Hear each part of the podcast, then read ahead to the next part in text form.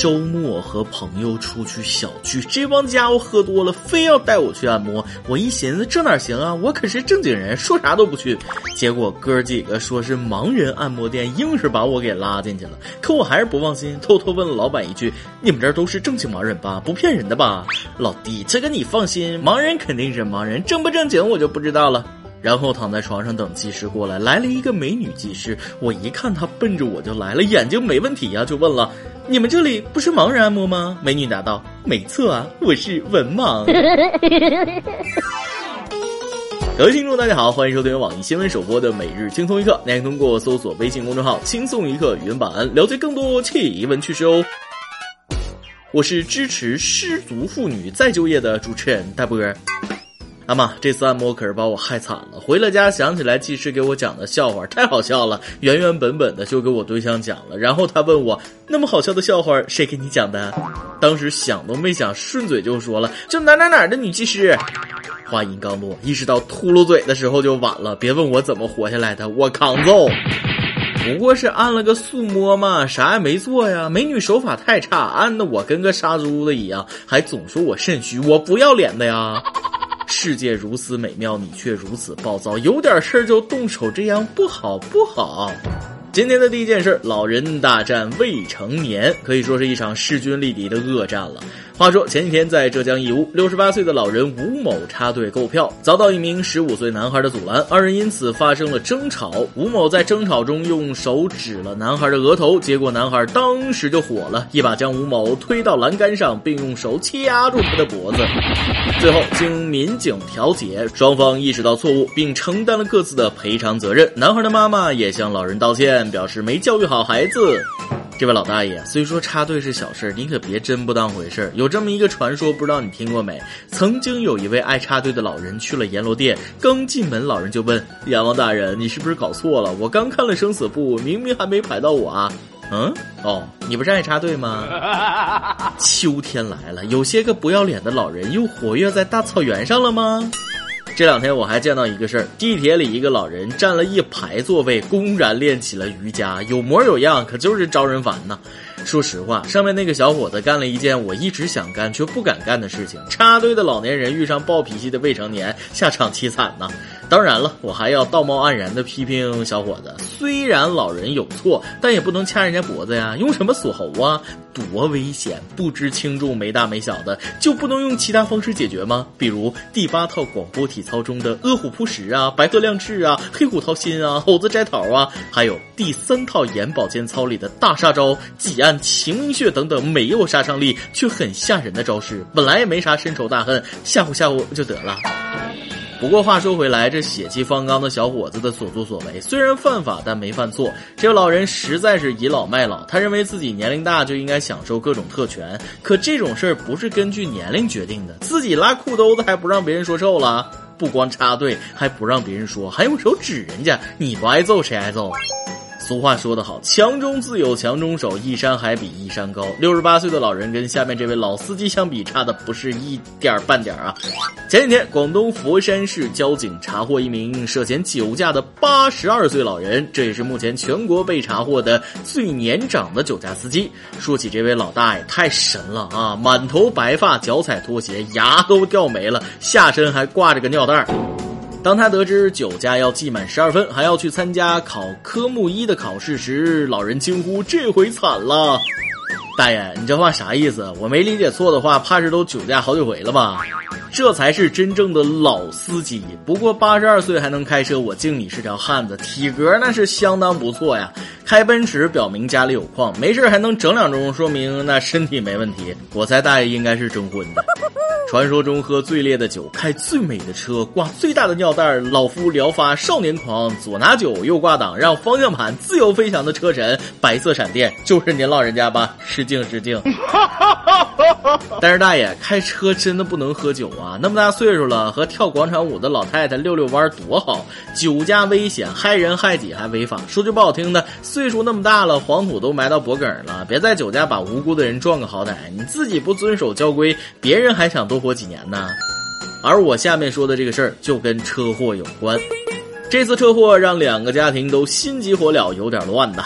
黑龙江佳木斯的赵先生听朋友说，他丈母娘出了车祸，孝顺的他立刻丢下手上的买卖，急忙和老婆赶到医院，交了三万块钱押金。经过九个小时的抢救之后，医院将伤者物品交给了赵先生。他一看不对呀，不是丈母娘的。再回家一看，丈母娘在家好好待着。事后赵先生说了，医生一会儿说救回来了，一会儿说不行了，还让我买寿衣。全家人赶到医院都搁那哭，哎妈呀，我媳妇儿都晕倒两回了。俩人搀着给吃速效救心丸，这一天给我俩整的冰火两重天呐！赵先生的丈母娘没出事出事的那也是别人的丈母娘。哎，一家欢喜一家愁，出事老人真正的孩子该心疼死了。所以，广大司机同志们，请谨记安全驾驶，多一点谨慎，少一次车祸，少一份麻痹，多一份安全呐。可这寿衣都买好了，还垫了三万，我想问问哪个朋友这么不靠谱？丈母娘出车祸这种事儿都敢乱传，这事儿寿衣反正也用不上了，送给你那个不靠谱的朋友，我看他穿着应该挺合适。不过按照东北当地的说法，老人买寿衣寓意天寿，早年间的老人六十岁就开始准备了，现在生活条件好了，大概八十岁才开始准备。经历过这次之后，我猜赵先生两口子会深刻的体会到最美好的词儿就是虚惊一场，一天时间就把喜怒哀乐全部体会了一遍啊，心累。不过呢，没事儿就是最好的。所以咱们的每日一问就来了，有没有一件让你虚惊一场却最后圆满解决的事情呢？跟大家分享一下呗。说完了一场虚惊，下面再给大家报一个实锤大料：传说中的江南皮革厂终于倒闭了。浙江温州，浙江温州南皮革厂倒闭了。浙江温州最大皮革厂江南皮革厂倒闭了。黄鹤一去不复返，江南皮革厂这次是真的倒闭了。据温州晚报公告，署名浙江江南皮革有限公司管理人称，对其破产财产实施二次分配，本次分配为最后分配。二零一一年，江南皮革厂法人代表黄鹤跑路，至今下落不明。但江南皮革厂倒闭了的神曲风靡大江南北。要说艺术源自生活，这话一点不假。就知道神曲之所以流传甚广，一定是叙事性极强，根据某个客观事件改编的。我是万万没想到，江南皮革厂的老板竟然真的是黄鹤。可值得一提的是，江南皮革厂从未生产过成品皮包，其主营项目为合成革。据说，二零一一年厂长黄鹤跑路，坊间传言是因巨额赌债，其人至今下落不明。此后，黄鹤的叔叔董事长黄作兴一共拿出了近一点三亿元，偿还了工厂的担保款和工人工资，并进行破产清算，从未出现黄鹤跑路后员工拿产品抵工资的情况。另外，划重点，黄鹤的小姨子等等内容也是后来凭空加进去的。等等，说这些没用的，谁关心你倒闭不倒闭？我只想知道小姨子现在过得怎么样了。说起江南皮革厂，让我想起刚上大学那会儿，卖衣服的摊儿上放着这个广播，说最后一天大减价，通通只要二十元。结果等到大四毕业了，还是那个熟悉的声音，最后一天通通只要二十元。当时我还纳闷，怎么江南皮革厂每天都说自己是最后一天甩货，没想到这一天真的来了，有点小怀念。想当年，全国商业就属温州最出名，温州最出名的就是温州商人，温州商人最出名的非黄鹤莫属了。二零一一年跑路，二零一八年破产，七年时间五湖四海口口相传，给你一个高仿界的奇迹呀！黄鹤和小姨子默默无闻的喂饱了多少卖高仿的小贩？这是一种怎样的精神？这是一种毫不利己、专门利人的奉献精神。黄厂长，如果还有下辈子，希望你能是一个好厂长。我们所有人都欠你一个江南皮革厂的钱包。今天你来啊，网跟天下网咱们上提问了，你觉得和女孩子出去吃饭最重要的细节是什么呢？微信网友婷婷么么哒说了，提前了解女孩子的口味，餐厅选好去了直接点菜，上来的菜如果都是她喜欢的口味，立马给你加分。微信网友十七说了一定要有肉，别问我为什么，因为我就是女生。微信网友无名说了不能玩手机，偶尔看看还行。如果对方有感情史，千万不要提。注意言行举止很重要，一个人的言行举止就能看出一个人的为人。微信网友工资小白补充了一个很关键的细节，一定不要说随便。而微信网友陈梦萍则把所有的细节概括了一下，八个字概括一切：让他吃好，让他吃饱。听大家一说，感觉和女孩子出去吃饭吃饱容易，吃好就太难了。这也得注意，那也得注意，跟请领导吃饭一样。不过仔细想想，确实也有道理哈。万一将来结婚娶回家了，那不就是领导了吗？再来一段。总有女生说我是大叔控，她的意思其实是。我喜欢那种长得很帅、有男人味、身材好、平时很可爱、感觉是个正经的人，但不正经起来非常不是人，而且那方面十分厉害，年龄比我大又有钱的大叔。你们这些油腻的中年人就歇着吧。招聘了，轻松一刻工作室招聘动画导演。我们希望你负责虚拟人物的原画绘制与动画制作，参与虚拟人物剧本讨论与策划，并希望你具有良好的画面节奏感、丰富的想象力。当然，你还要熟练掌握 PS、AI、PR、AE、C4D、玛雅、Flash 等等软件，有网络短视频项目制作经验优先哦。我们可以为你提供十五薪加五险一金加交通补助加免费三餐加带薪年假加免费健身房加免费班车加定期出。由 PS 保证双休，有意者请将简历发送至曲艺 at corp 点 netease 点 com。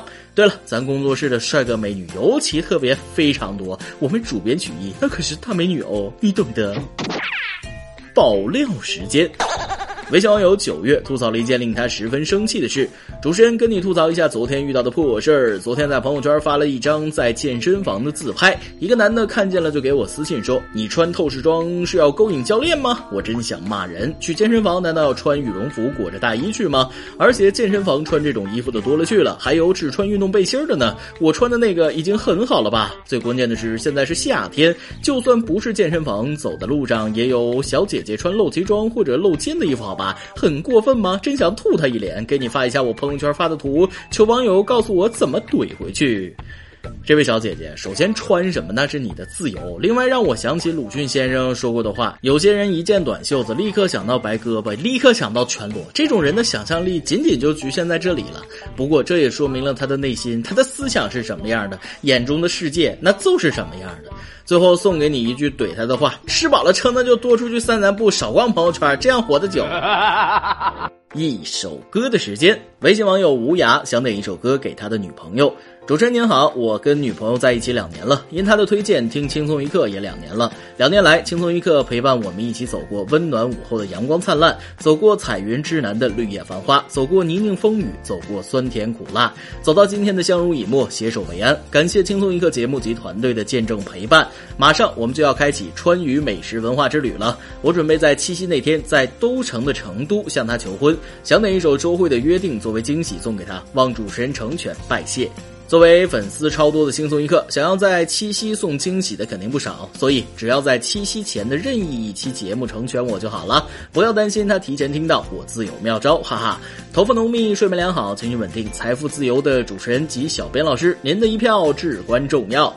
这位兄弟能看得出来，你对女孩子那真是走心了。这么关键的时候，我要是再不帮你，那就太不够意思了。偷偷告诉你啊，以往通过咱们节目表白求婚的人，基本上都成功了。估计你这次也没啥问题。别看我一直单着，但给别人牵红线这件事儿，那干得好着呢。这首约定就送给你的女朋友，祝你求婚成功，二人早日步入婚姻殿堂。以上就是今天的网易轻松一刻，由电台主播讲当地原汁原味的方言，播轻松一刻，并在网易和地方电台同步播出吗？请联系每日轻松一刻工作室，将您的简介和录音小样发送至 i love 曲艺 at 幺六三点 com。老规矩，轻松一刻主编曲艺写本期小编包包包小姐，祝大家都能头发浓密，睡眠良好，情绪稳定，财富自由。我是大波，咱们下期再会，拜拜。远处的钟声回荡在雨里，我们在屋檐底下牵手听，幻想教堂里头